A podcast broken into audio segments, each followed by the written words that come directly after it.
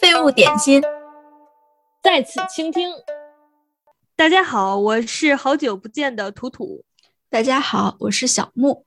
那很开心呢，图图经过了很长的时间之后又回归了，我们热烈欢迎！耶！大家好，我和二零二二年一起来啦！这一期呢是我们的新年特辑，我们要跟大家聊点什么呢？嗯，我们就来聊一聊。大家都很喜欢的话题，感情话题。不过呢，是动物界的感情话题。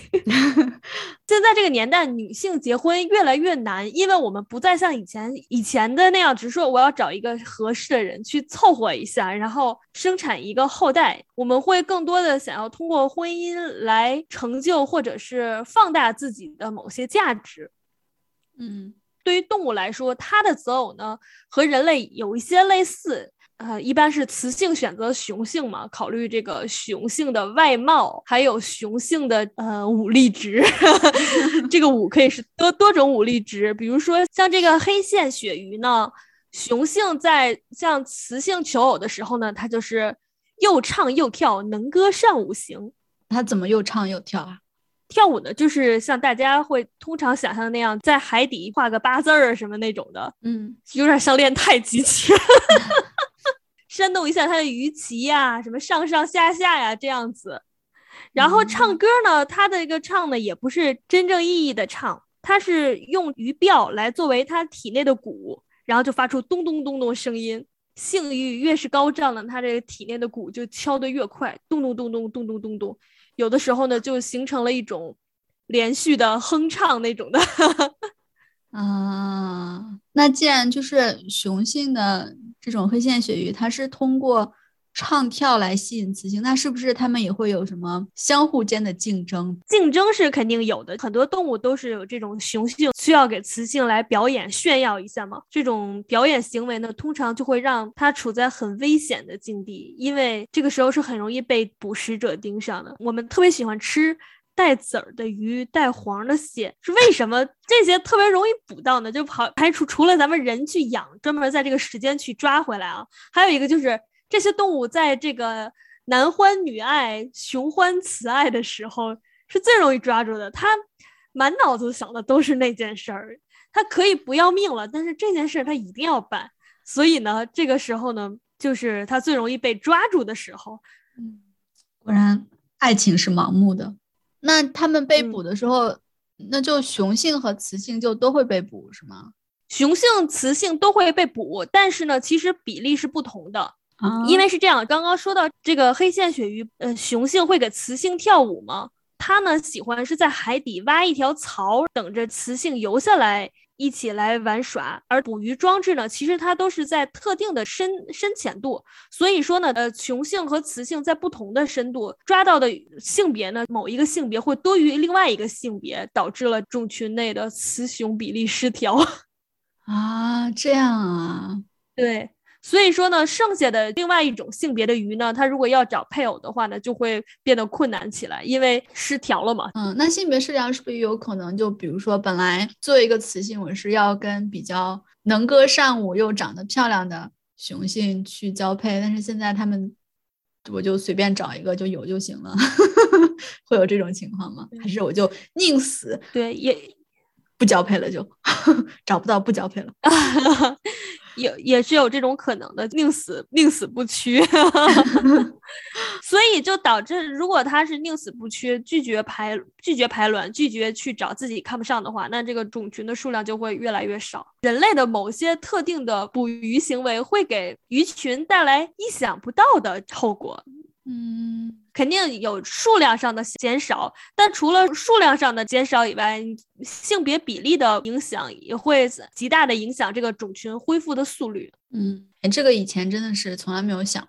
有一些很好看的观赏鱼也是雄性特别漂亮、特别美丽嘛。当为了观赏捕捞者去抓的时候，他就会更倾向于去挑那些比较大个的好看的雄性，就留下了比较瘦小的雄性和一些雌性。那这个雌性有些就不愿意将就。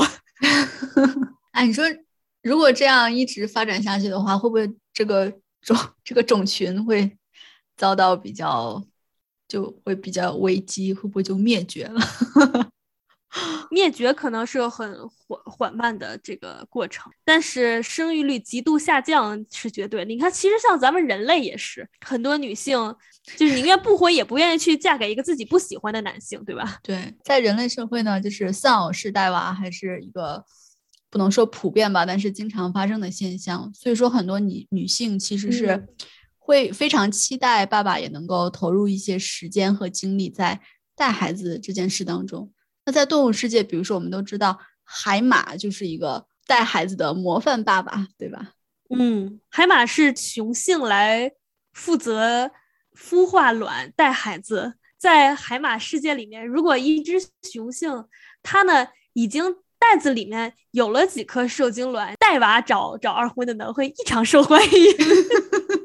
说起来，就是海马也挺有意思，大家对海马的一些误解啊。比如说，中医常说海马能壮阳，我我其实有点不能理解啊，这个说法怎么来的？我在百度了一下，说海马为什么能壮阳，很多人都说，嗯，现代医学也这么认为，什么什么的。我觉得从形状呢，我是没有呃没有看出来啊。但是说海马这个动物呢，它性交很短，只有几秒钟，但是海马会有超级长的前戏。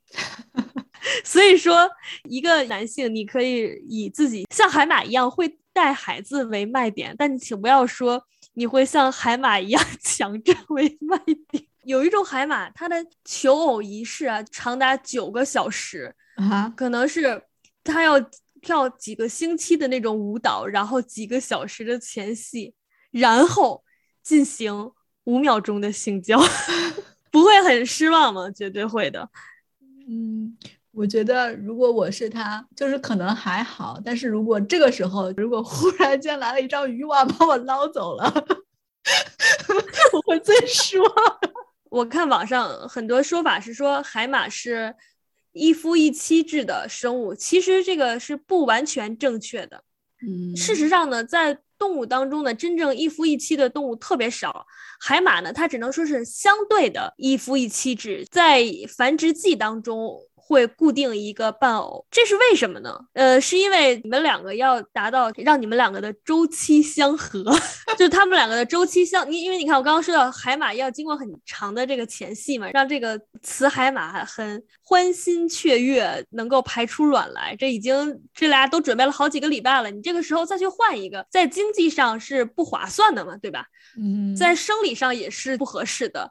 所以呢，是他们在繁殖季节呢，相对来说是比较忠诚于彼此的。所以有的时候，就像你刚刚说的，哎，跳了几个小时的这个，突然来一张网把雄性捕走，很失望。雌海马也是这样的。如果在繁殖季节当中，它的配偶雄海马忽然被抓走的话，这个雌海马可能还会等它几天，因为这个时候呢，它的卵子已经准备好了。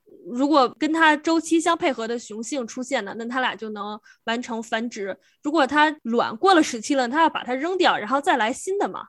嗯，所以再找一个新的伴侣，对他来说是相对来说是不经济、不划算的。所以还是跟它这个交配的周期、频率，或者说节奏是有关系的。嗯，对。哎，其实你说在咱们人类当中，这个有点像像那种离婚的成本，有点。像这种哈，嗯，对对，很多时候当然也有很多什么经济社会成本，但是很多时候就是我都已经习惯这个人了，我要再去新习惯一个别人，还要再花我的时间什么的，就想想就这么着 凑合着过吧。我觉得这就是这就是自然界的规律嘛，对吧？虽然就是人类社会已经把这些。成本啊，什么可能就是用金钱呀或者时间去就把它换算了，但是其实我们考虑的都是怎么样最高效，然后最少消耗去得到最大的成果，其实还是一样的，只不过有的时候可能一些文学作品或者是我们人类，就是把这些行为怎么说呢，莫名其妙的就拔高了，好像他们很忠诚啊，很怎么样？那其实你有时候。嗯，一想，对于动物来说，因为它不像人需要什么上班啊，什么工作，它的每天最重要的事情就是觅食，让自己活着。然后它能够愿意在觅食之外花时间，就是而且还冒着风险去给雌性什么跳舞也好啊，展示它鱼鳞啊，或者羽毛啊，或者是身体的某些部位也好，也是我肯为你付出，肯为你浪费，这也是一种挺浪漫的行为哈。嗯，那当然有的时候可能也是爸爸或者这个男性真的是靠不住了，也会有一些女性抱团生活的这样的情况。比如说，现在你不能说现在很流行，但是已经开始流行的这种姑婆屋啊，然后包括以前叫什么自梳女，是吗？嗯，不一定是同性恋人，但是他们就是生活在一起，然后彼此帮助啊、支持，这样的其实也挺好的。那就不知道在动物世界里也会有这种情况吗？动物世界里面也有也有类似的，比如说信天翁。那其实这又打破一个大家的传说，就很多人都认为信天翁是。终生只有一个伴侣的是吧？科学家研究在夏威夷的欧胡岛上，呃，信天翁的性性别比例失调，雌性比较多，雄性呢比较少。所以呢，他们就也产生了你说的这种类似姑婆屋的生活方式。到了交配季节呢，两只雌性呢分别跟不同的雄性去交配，然后他们两个会一起生活来孵蛋。哎，这样挺好的呀。他们两个是会常年的配对一起生活。为什么生蛋以后要相互配合生活呢？是因为它必须要有一只来孵蛋，另外一只呢去外面去觅食。然后互相换班儿，这样才能保证有人一直孵蛋，而另外一只也不会饿死。像原来雄如果是雄性跟雌性一起生活的的话呢，那就没有什么问题。但是如果是两只雌性一起生活的话呢？嗯，就两只都生了蛋，但是一只信天翁呢，只能去孵一个蛋，就会导致有其中一只信天翁的蛋呢，就没有人孵，就会死掉了。没没没有人，没有鸟孵，对，会死掉。但是呢，他们也依然会相互配合，因为今年我的蛋能够孵化，那明年你的蛋能够孵化，长此以往，就是从整体的策略来说呢，双方都有机会养活一定数量的自己的后代。哦，哎，不是，那雄性的干嘛呀？他就。贡献精呃不是，因为它性别比例失调啊，就是说有一部分的雌性它可以从雄性那里获得精子的，它可以产生后代，但是那个雄性它可能让让超过一只或者是几只的信天翁怀孕，它不可能跟所有雌雌信天翁一起来抚育后代啊，不是雄性不管，而是说没有那么多的雄性去管，所以这是没有办法的办法。你觉得这样怎么样？我觉得这样也行吧，就是随着。随着社会的发展，经济的提高，就说大家已经对于你在婚姻中有什么需求，因为你的需求是在变化嘛，可能就是普通的婚姻形式已经就是不能够满足你的个人需求，那当然就会有就是各种各样的合作方式存在。所以说，我觉得这个也是很正常的。但但是就是真的从就是动物的这种选择里面，就真的会发现，其实你有什么样的。社会组织形式真的很大部分是取决于你的自然的属性，然后你的嗯，就是生存的状况。所以说，很多时候都是很实际的。这么一想，其实像人类社会的这种一夫一妻制，其实是非常反自然的，对吧？对，挺反自然的。今天我们的讨论话题不不谈伦理啊，我们就只谈这个种族繁育的策略来讲，在生育的节奏上，雄性跟雌性是不一样的。雌性呢，因为排一颗卵对雌性的消耗非常的大，很多雌性的排卵数目是有限的，而且一生当中只有一段时间才能够排卵。像咱们人类，比如说女性最佳的生育年龄是差不多三十上下，那可能到了四十五十六十就不能，就是是生小孩就很难很难，或者说生可能生育的质量会降低。但是对于雄性来说呢，他可能是对男性来说，他可能十几岁。他就已经可以生产自己的后代，那他可能到六七十岁也还可以让女性怀孕。对人来说啊，他这个是没有办法解决。但是在动物当中，有的就会来解决这个不同的呃生育节奏的方法呢，就是变性，就是年轻的时候当雌性，然后老了变雄性。嗯。这样也是，真的是效能最大化吗？对对 对对对。那对咱们人来说，可能变性的成本比较大，因为你这个器官发育的比较成熟。像是很多鱼类，就是变性的还蛮普遍的。嗯，我觉得就是还有一点，就是为什么人类社会是就是比较偏向于一夫一妻制，是因为就是你养育一个孩子的成本很大，你要需要怎么说，至少十三四年吧，对吧？你才能放放心的让他在社会上鬼混，放心的在社会上生活。至少我觉得十三四年，现在我们公认是十八年，但是十三四年大概应该也可以。但是你看，像动物，嗯，它很早就可以离开家，离开家之后，其实夫妻之间已经没有什么特别必须的纽带。但是我觉得人类社会可能一夫一妻制，我觉得如果从繁衍后代这个角度来看的话，也是要给孩子一个稳定的，怎么说？生活，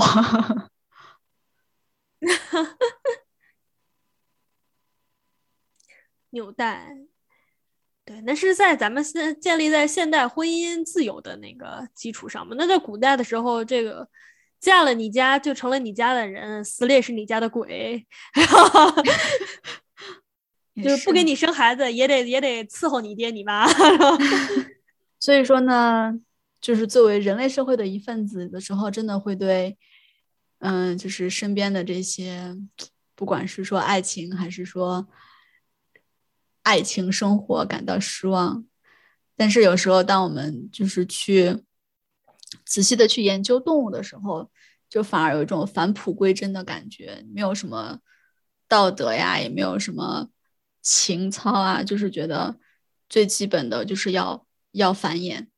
要生存，觉得是种非常朴素的美好。对 对，但是现在我们有很多人就是对爱情的追求，就是爱情本身不是为了繁殖，也不是为了经济。嗯，是。其实反哎，其实我觉得反而那种是更难的。我就忽然想到之前看的那个啊，天呐，暴露年龄，那个什么《失恋三十三天》里面。然后里面那个男的不是对女主说，就是喜欢你很难，不是追你很难，但是追他那个小女朋友就很容易，因为他很明白他那个小女朋友就是喜欢他的钱。但是对于像女主那种就是要爱情的人来说，这么虚无缥缈的东西，他都不确定自己能不能给。我现在已经到了一个对爱情这个话题严肃不起来的年年纪了，因为就是我觉得我是。不会拥有这个东西的，所以我严肃不起来了。当然，我还是希望相信相信这个事情的人能够拥有它吧，因为你拥有的就是你相信的，你相信的就是你相信，你就有可能拥有；你都不相信，你就永远不会拥有。嗯嗯，有点鸡汤的味道。对。对，最后就。嗯，因为我觉得爱情虽然说确实在现代社会已经是脱离了那种像经济啊或者是社会的一些功能吧，但是就是爱情从本质上来说还是人与人之间的关系嘛，所以说也不仅仅是那种很梦幻啊、很理想的，更多的也是你是要去怎么说，就是耐心的去维护它，就像就像朋友也是一样的嘛，所以说爱情只不过是一个。另一种形式的，对我来说啊，是一种一种形式的友情。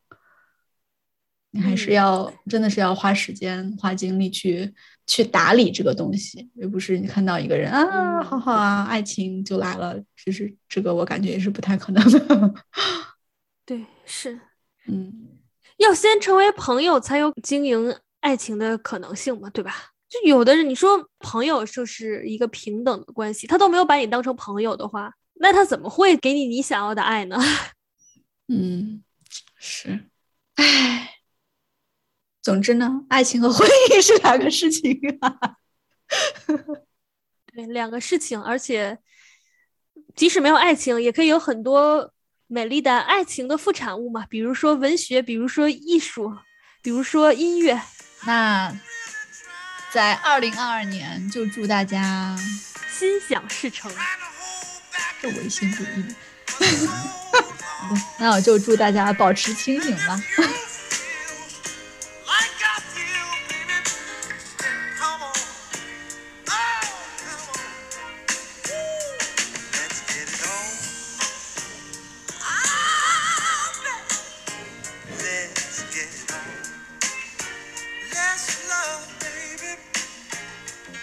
Get it on. Sugar, let's get it on.